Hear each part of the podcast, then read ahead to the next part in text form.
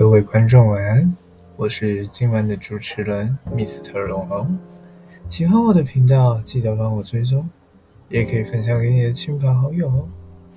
那我们现在就进入我们的主题吧。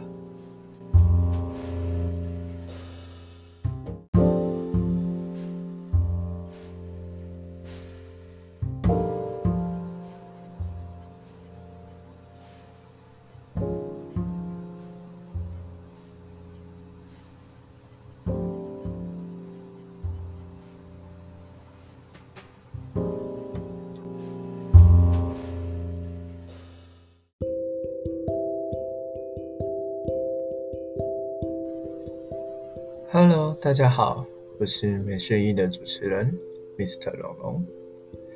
今天要来带大家认识什么是新媒体素养，以及发展的历史，还有演变的过程。那我们先来对媒体素养做个简单的定义吧。什么是媒体素养？什么又是新媒体素养？那我们先来了解一下媒体素养的历史吧。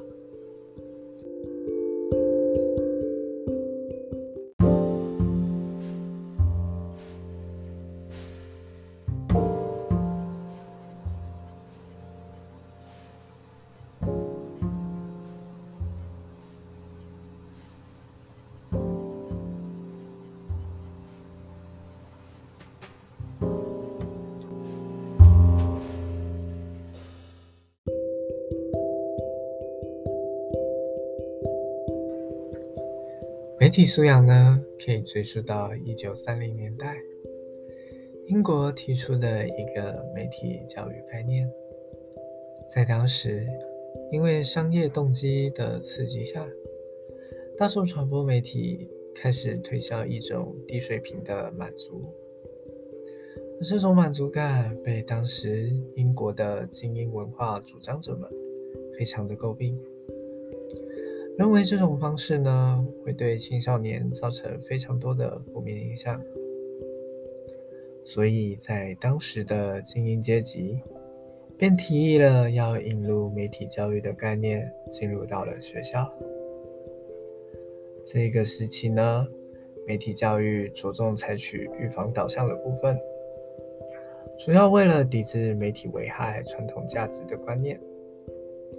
而在往后的三十年后，因应着大众艺术文化运动的展开，使得在当时主流媒体是电影的情况下，变成了一种艺术，以及当时的标语“文化及生活”，那将当时抵御大众文化的概念逐渐的消落了。到了一九七零年代呢，由于电视开始普及于每个家庭，对以前精英文化开始产生了不认同的感觉。为了了解自己身在媒体中的角色，而这段被称为去名字化时期。在一九八零年代后呢，随着传播研究的发展跟资讯的日新月异。开始有人会去质疑青少年是不是媒体环境中应该被保护的人了，而将青少年从媒体中被动的角色转变成了一个积极主动的角色。这一个阶段呢，强调了青少年要从意识形态的捆绑之下解放出来，让他们具有批判的能力。及选择的权利。而在这个时期过后呢，英国、美国等从欧美开始向全球开始提倡推广媒体教育，让这个变成一个全球普及化的，让更多青少年会对媒体的认知更加的深厚。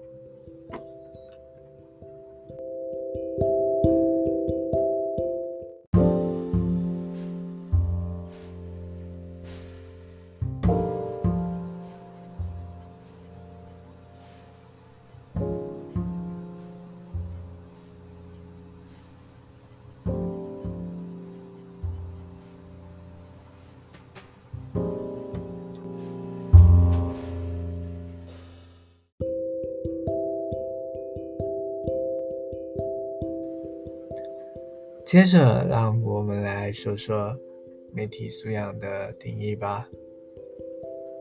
媒体素养呢，主要分成三大部分。第一呢，是媒体的内涵，它其中包含了些什么？第二个呢，是它的功能有哪些？你了解了媒体素养，能够用媒体素养来做些什么东西呢？第三部分就是它的目的了。为什么要推广媒体素养？而为什么需要媒体素养的存在呢？那我们来谈一下内涵的部分吧。这是媒体素养的核心，影响甚至决定了对媒体的应用和参与。从本质上来说，媒体就是书啊、报纸啊。周刊，到电影、电视、广播，甚至到手机，比比皆是。它们每个都有不同的特色。再来，它们的功能也不尽相同。而最基本的就是传播讯息、宣传教育、提供娱乐等等的服务。而这些皆具有正面和负面的作用。会表现在各个社会领域中，像是教育啊、政治啊等等。在现代，他们都是讯息文化宣传系统中最重要的枢纽呢。而媒体素养就是要让人们了解如何去使用、去分析、去评估以及创造。让人们可以具备面对媒体的能力。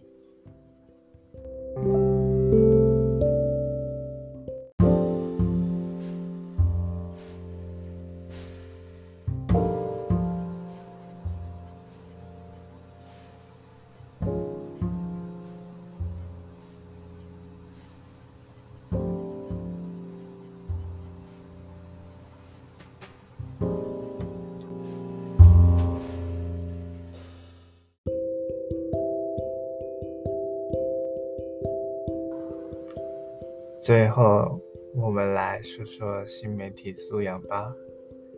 切入我们今天的主题，新媒体素养呢，主要是因为网络时代的蓬勃发展，让媒体素养多了对网络上的定义，也就是我们上一集提到的那五大部分。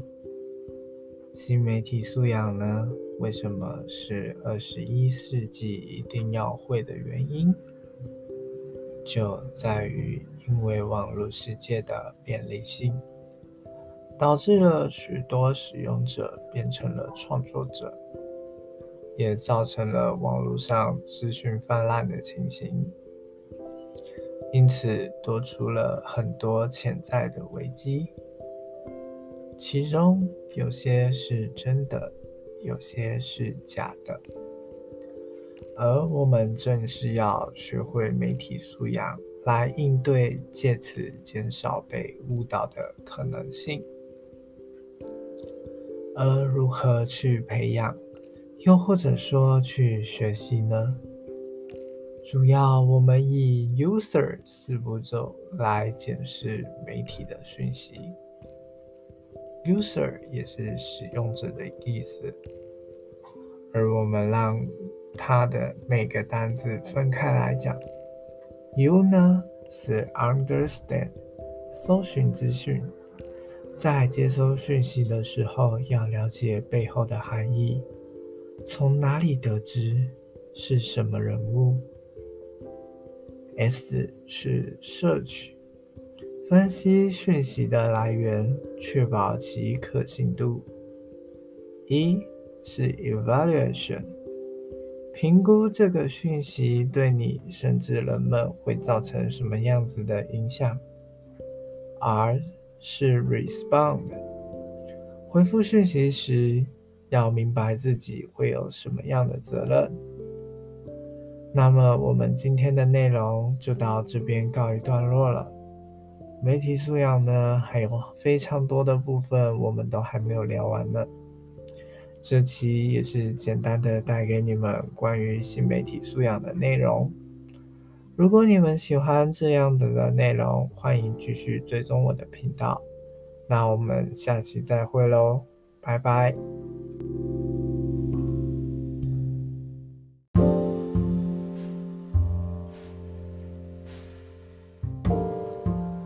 谢谢你们的聆听。